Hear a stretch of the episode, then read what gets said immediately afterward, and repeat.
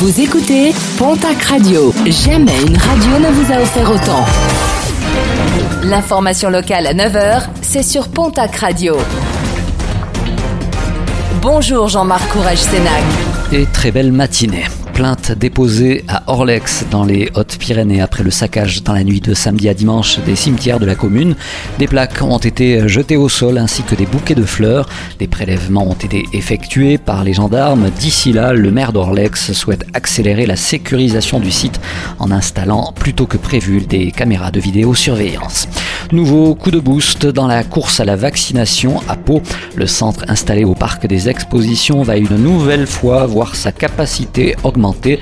En ouvrant cette ligne supplémentaire de vaccination, il va désormais pouvoir réaliser pas moins de 2000 injections par jour, soit un total de 14 000 par semaine. Un rappel avec un appel aux donneurs de sang lancé dans les Hautes-Pyrénées. Les réserves sont au plus bas, notamment en ce qui concerne les groupes sanguins O et B.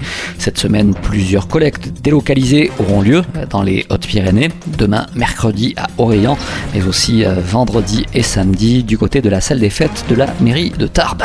Un mot de sport et de rugby avec le derby d'accession ou de maintien en top 14. Ce sera ce samedi à 17h30 entre Biarritz et Bayonne. Le stade Aguilera pourra accueillir jusqu'à 5000 personnes à cette occasion.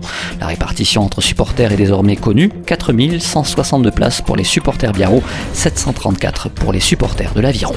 Toujours en rugby, une nouvelle recrue au Stade Tarbes Pyrénées Rugby qui prépare sa prochaine saison en championnat national avec euh, l'arrivée de Junior Maninoa. Après avoir quitté les avants Montalbanais, l'ancien troisième ligne de l'USM rejoindra l'effectif bigourdan. Et puis retour progressif à la vie normale avec le parc des expositions de Tarbes qui prendra l'eau cet été avec l'installation d'un parc aquatique du 10 juillet jusqu'au 29 août. Pas moins de 5000 mètres carrés de divertissements aquatiques seront proposés au grand public. Toboggan, water slide, jump house ou bien encore wipeout.